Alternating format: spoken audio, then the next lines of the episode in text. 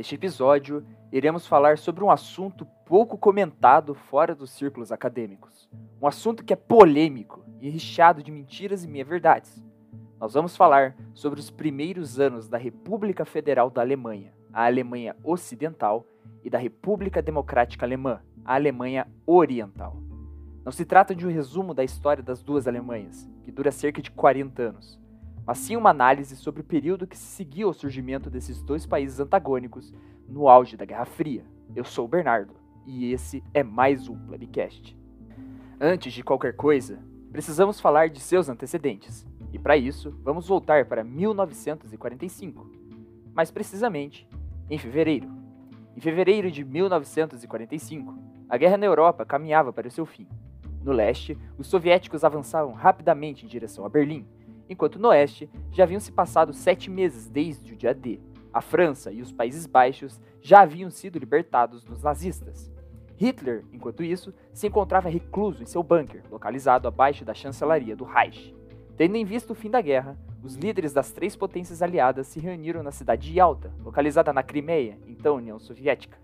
Franklin Roosevelt, Winston Churchill e Joseph Stalin discutiram entre os dias 4 e 11 de fevereiro os rumos do mundo no pós-guerra. Por agora, vamos focar somente nas decisões que afetaram diretamente a Alemanha.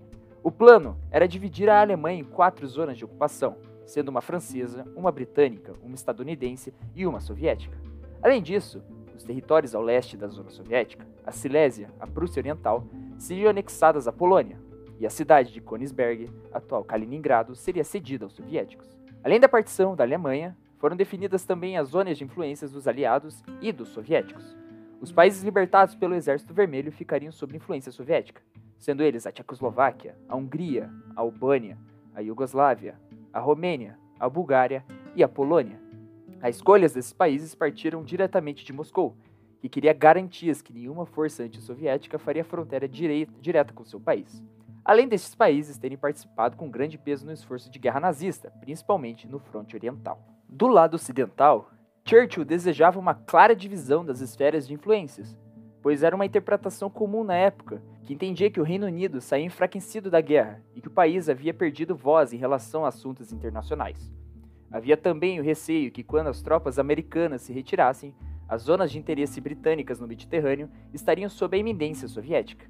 O imperialismo britânico havia perdido espaço para o estadunidense, mas isso não significava que ele chegaria a seu fim. Muito pelo contrário. Além disso, havia negociações sobre a situação da Áustria e da Finlândia.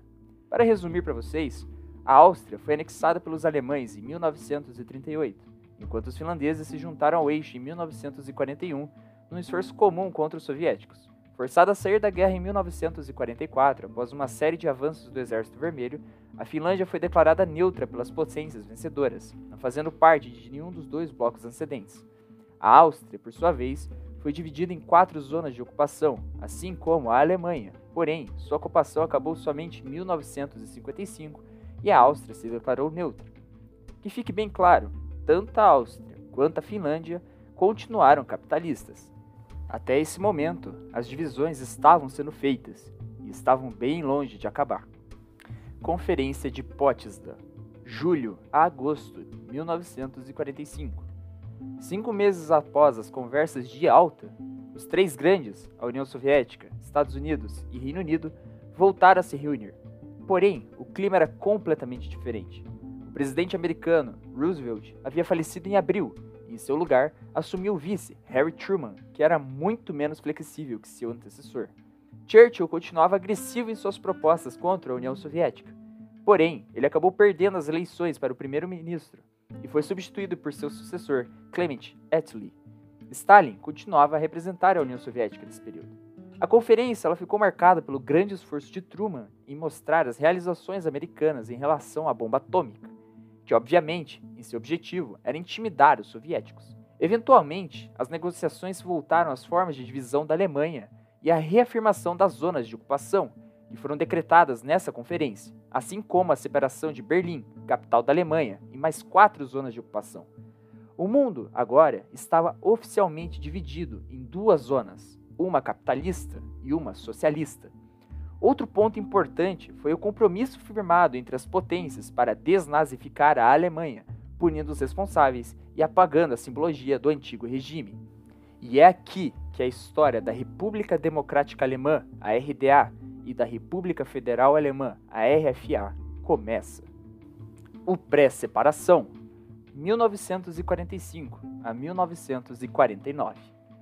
A guerra na Europa havia acabado e cerca de 6 milhões de alemães haviam morrido. E os que fizeram oposição e sobreviveram aos horrores do nazismo ansiavam por mudanças reais. Diversos setores da sociedade perceberam que o regime de Hitler havia tido todo o apoio dos grandes industrialistas. Dito isso, milhares de pessoas nas agora quatro zonas de ocupação pediam por medidas que levassem à reconstrução do país e a uma distribuição igualitária da produção, ou seja, pediam a expropriação de bancos, fábricas e propriedades daqueles que haviam contribuído com o nazismo e que, por associação, também eram nazistas. É aqui que as primeiras grandes diferenças começam a aparecer entre a RFA e a RDA. Na região da Saxônia, localizada no leste alemão e ocupada pelos soviéticos, fora realizado um referendo que perguntava à população se as grandes propriedades daqueles que haviam colaborado com o nazismo deveriam ser tomadas pelo Estado, ou seja, tornadas públicas. 77% dos votos foram a favor da proposta. Em Hesse, lado ocidental, parte da zona ocupada sobre os Estados Unidos, fora feito um referendo parecido. Perguntado se o artigo 41 da nova Constituição deveria ser aplicado, que dizia respeito à nacionalização de bancos e indústrias essenciais, 66% dos eleitores aprovaram a proposta. Porém, esse artigo ia contra os interesses dos americanos. É claro, se as empresas continuassem privadas, o empresariado yankee poderia assumir o controle do mercado alemão e o plano de expansão da hegemonia dos Estados Unidos continuaria sem obstáculos. Com isso em mente, outro referendo foi realizado, e novamente a questão levantada foi se o artigo 41 deveria ser aprovado e aplicado. Dessa vez, 72% da população votou a favor. Novamente derrotados, os Estados Unidos resolveram ignorar as demandas populacionais, não colocando o artigo em prática. Referendos como esse foram realizados nas zonas francesas e britânicas, e assim como no caso da zona americana, não foram aplicados na prática, mesmo com a população votando a favor. Parecia que os aliados ocidentais estavam mais preocupados em impedir o avanço do socialismo do que desnazificar a Alemanha. Isso vai ficar mais claro daqui para frente.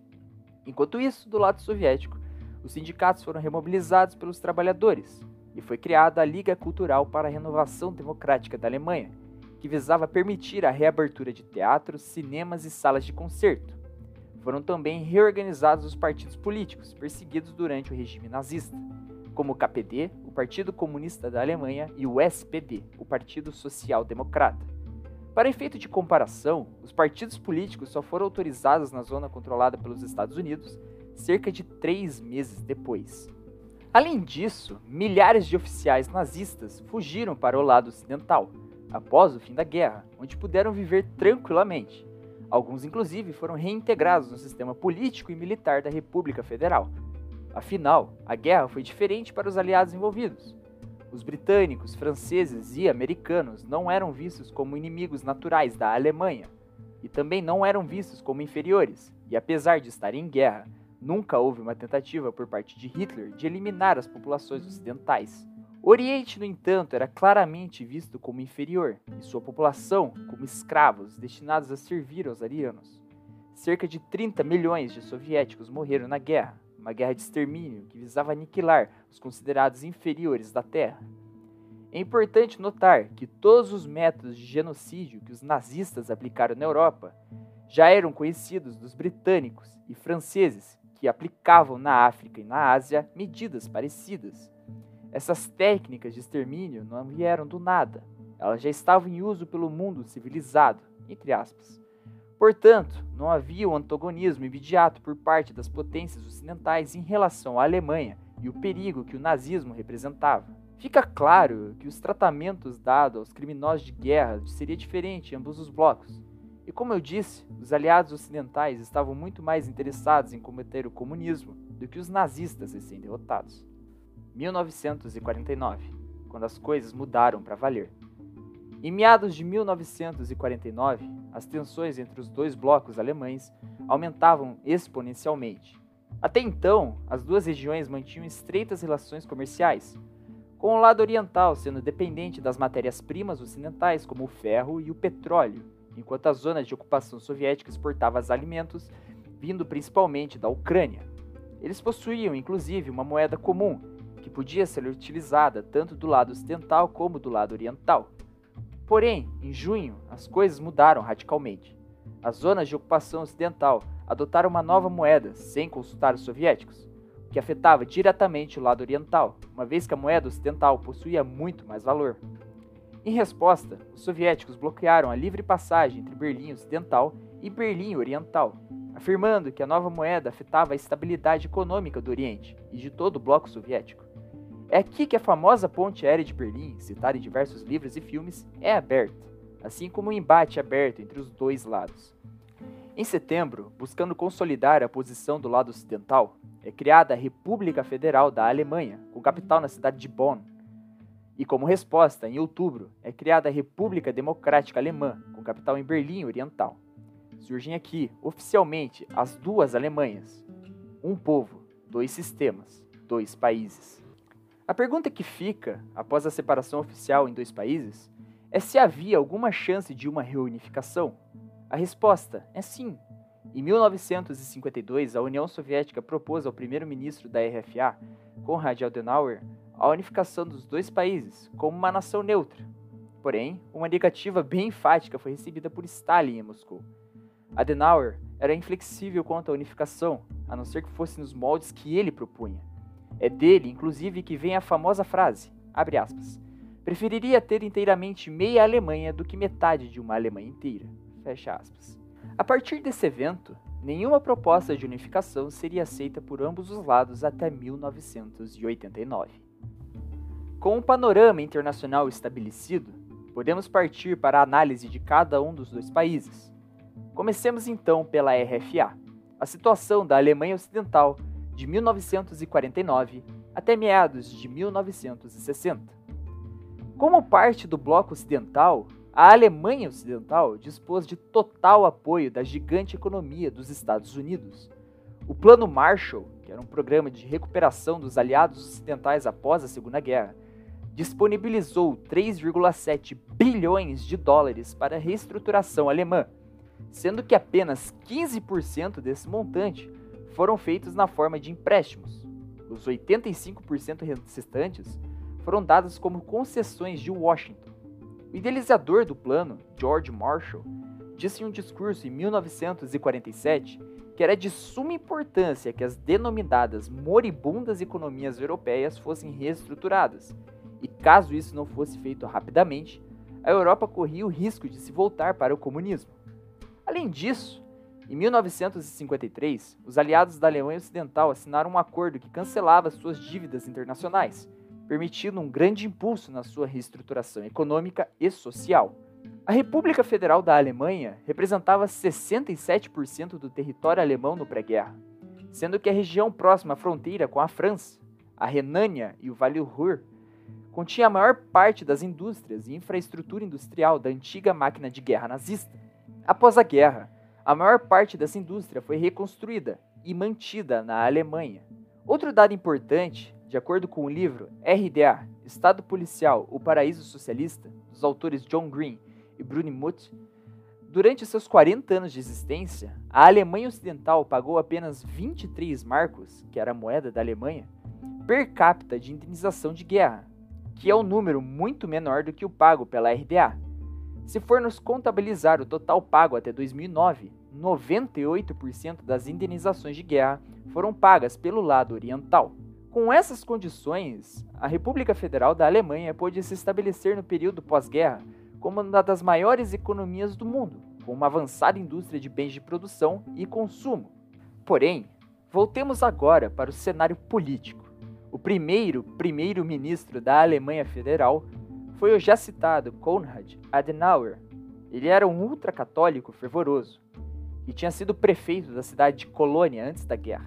Durante a ascensão do nazismo no início da década de 30, Adenauer propôs um governo de coalizão com Hitler.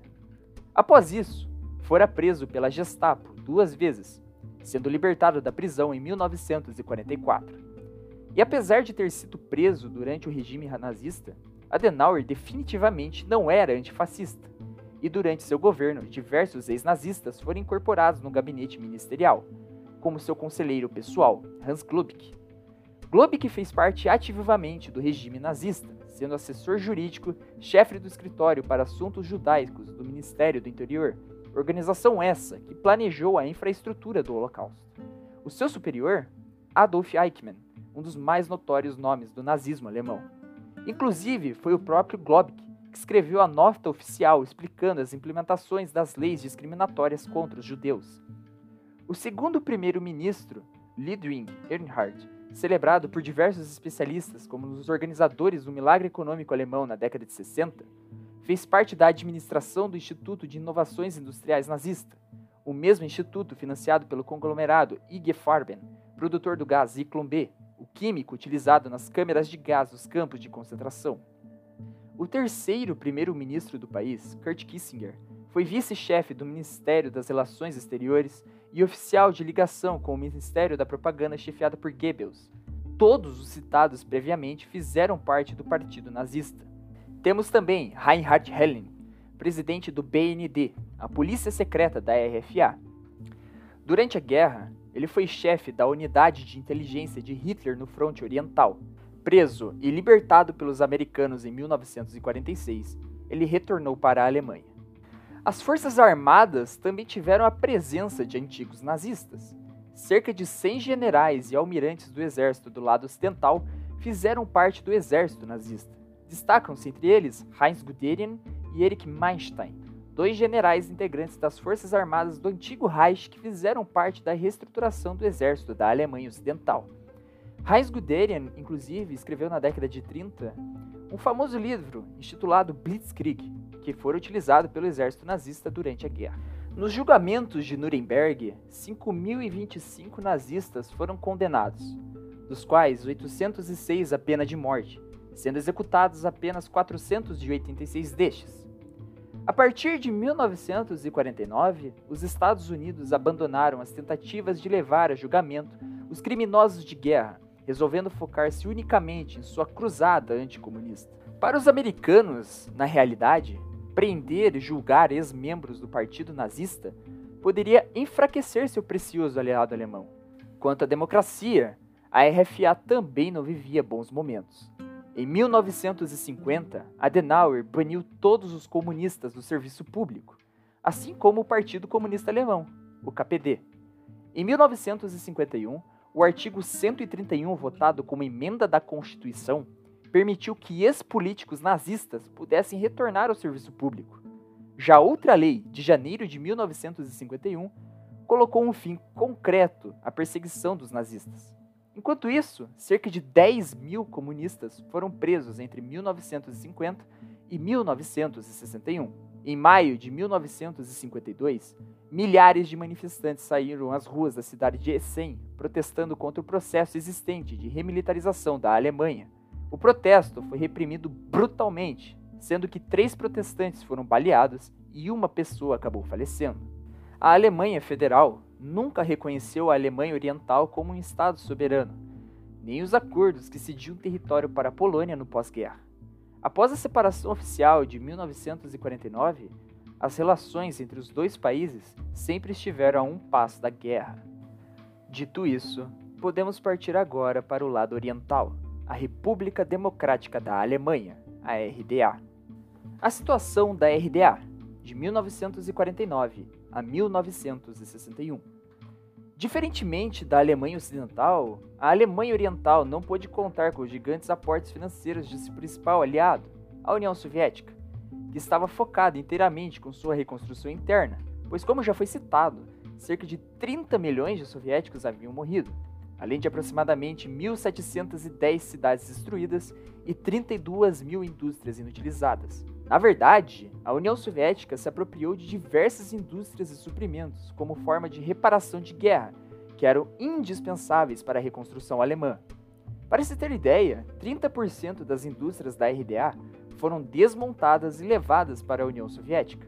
Para comparação, 3% das indústrias ocidentais foram desmontadas. 48% das linhas férreas da região da Alemanha Oriental foram removidas e enviadas à União Soviética. 90% das indústrias químicas, 93% da indústria de combustível e 100% da indústria automotiva estavam em mãos soviéticas. Foram impostas taxas de produção que deveriam também ser destinadas a Moscou, como 25% da produção de ferramentas industriais e 50% da produção da indústria química.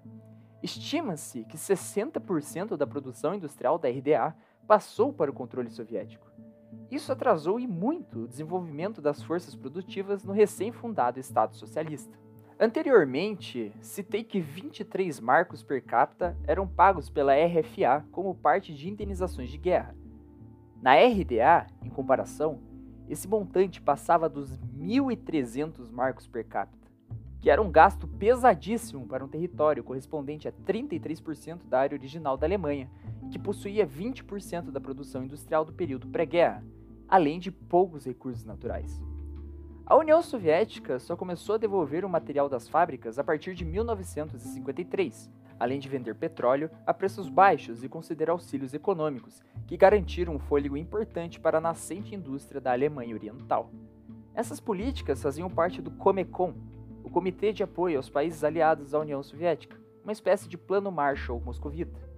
Outra diferença importante da RDA quando comparada à RFA foram os políticos que compuseram seu governo. Devido à perseguição do partido nazista, boa parte das lideranças da esquerda alemã foram assassinadas, e os que conseguiram sobreviver encontraram um país arruinado pela guerra e que não possuía direções claras a serem seguidas, muito menos apoio irrestrito de grandes potências. Além disso, a Alemanha Oriental, desde o seu surgimento, foi embargada pela Alemanha Ocidental, que não reconhecia sua soberania eu falei que o comércio entre os dois países era extremamente importante para o lado oriental. Sendo assim, o embargo enforcava o pescoço da RDA, que possuía poucas possibilidades de desenvolvimento. Para ter como base um exemplo, o economista Siegfried Wendel, membro do Comitê de Planejamento da RDA durante os anos 60, cita que em 1951 o comércio entre os dois países, o lado ocidental e o lado oriental, rendeu 200 milhões de marcos, enquanto, um ano depois, em 1952, esse número despencou para apenas 9 milhões de marcos. Saindo da economia e voltando para a política, a fusão do KPD, o Partido Comunista, com o SPD, o Partido Social Democrata, formou o SED, ou SED, o Partido Socialista Unificado da Alemanha, que possibilitou que diversos trabalhadores pudessem pela primeira vez ocupar efetivamente um cargo político a exemplo de Walter Ulbricht, o primeiro presidente do partido, que era um ex-marceneiro, que passou os anos da guerra exilado na União Soviética. Além disso, Otto Grotterhol, primeiro primeiro-ministro da RDA, havia sido preso pelos nazistas diversas vezes por causa de sua militância política. Temos também Erich Honecker, último líder da RDA, que foi um ex-telhador e ficou 10 anos numa prisão da Gestapo, a polícia secreta nazista. Todas essas pessoas voltaram após a guerra determinadas a construir uma nova Alemanha. Porém, faltava algo. As lideranças da Alemanha Oriental tinham muitas visões idealistas do futuro, que obviamente não se concretizaram. Apesar disso, a RDA foi efetivamente um Estado antifascista e que possibilitou avanços importantes na questão de moradia e gênero, como direito à moradia, direito ao aborto, direitos LGBTQIA, entre outros. Porém, é claro, havia muitas dificuldades e problemas. Uma das afirmações mais recorrentes quando o assunto é a Alemanha Oriental é a questão da Stasi, a polícia secreta, e o autoritarismo do Estado. É verdade que milhões de pessoas deixaram o país? Sim. É verdade que existia um Estado policial e que qualquer pessoa podia ser um agente secreto disfarçado? Não. Era um país com democracia plena? Também não. Haviam muitas questões que geram mais dúvidas e que, por sua vez, geram mentiras, e eu vou explicar melhor alguma dessas questões. Num período de 11 anos, entre 1949 e 1961, 2 milhões e meio de pessoas deixaram a Alemanha Oriental rumo à Alemanha Ocidental. Mas por quê? Como já foi dito, a Alemanha Oriental sofreu inúmeras dificuldades durante seus primeiros anos, enquanto a Alemanha Ocidental, que também tinha dificuldades, evoluía cada vez mais com o apoio principal dos Estados Unidos. O grande número de imigrações se deve exatamente por isso. Não existiam empregos e oportunidades suficientes na RDA. Então era natural que as pessoas buscassem condições mais favoráveis a elas do lado capitalista, o lado ocidental. Elas não estavam fugindo do comunismo ou do socialismo. Elas estavam buscando uma vida melhor depois de seis anos em meio à guerra mais brutal da história que vitimou pelo menos 60 milhões de pessoas. Outra questão: a Stasi, o serviço secreto, a polícia secreta do Estado, era onipresente? Não. Nós precisamos analisar a realidade daquela época. Estamos no auge da Guerra Fria e o medo da guerra nuclear atravessava o globo. Logo, era natural que as agências de espionagem atuassem incessantemente. Vou dar um exemplo. Em 1963, entraram no Brasil 3 mil agentes da CIA. E você já ouviu falar que Brasília ou Brasil era um estado policial? Não. Vale saber que a maioria dos espiões em Berlim faziam parte do Ocidente, do BDA e da CIA. Já quanto à democracia, a Alemanha Oriental era autoritária e extremamente rígida quanto à participação de pessoas e partidos políticos diversos. Isso acarretava muitas prisões e, consequentemente, na repressão das vontades populares. Essa junção de fatores levou à construção do Muro de Berlim em 1961. Porém, vamos parar por aqui. Eu já tomei muito do tempo de vocês. Então, a construção do Muro de Berlim e os anos pós 1961 até a unificação da Alemanha em 1989 é um assunto para outro webcast, para uma outra hora. Mas o que, que a gente pode concluir de todas essas informações? Tanto a República Democrática da Alemanha quanto a República Federal da Alemanha são filhas de seu tempo. Ambas tiveram sua história e ambas se desenvolveram de acordo com as condições materiais presentes a cada uma. É importante lembrar que quando se analisa a história, não podemos ter uma visão de uma moral objetiva, ou seja, que existe um bem e um mal, mas sim precisamos analisar uma sociedade de acordo com a sua própria materialidade, com a sua própria situação. Apenas a análise concreta dos documentos é capaz de satisfazer as dúvidas mais diversas. Infelizmente, muitas mentiras e tabus rondam a história desse período da Alemanha, principalmente a história da Alemanha Oriental. O meu objetivo nesse episódio foi disponibilizar fontes e dados que permitam ao ouvinte esclarecer o que foi esse período e, principalmente, entender que as coisas não surgem do nada. Eu espero que vocês tenham gostado. Esse foi o plebcast mais trabalhoso que eu já fiz. Eu estudei e refiz o texto várias vezes até chegar ao resultado final. Eu agradeço principalmente ao meu amigo Francisco Gerlach, o Chico, que vocês conhecem também, por revisar o texto desse episódio. Eu espero ter atendido a expectativa dele. Enfim, dúvidas, críticas e sugestões podem ser enviadas nos comentários do YouTube ou na aba de perguntas aqui mesmo do Spotify. Infelizmente eu ainda não tenho como colocar essa aba de perguntas nas outras plataformas de áudio, mas eu vou dar um jeito. E como sempre, todas as fontes utilizadas estão na descrição. Um abraço e até a próxima.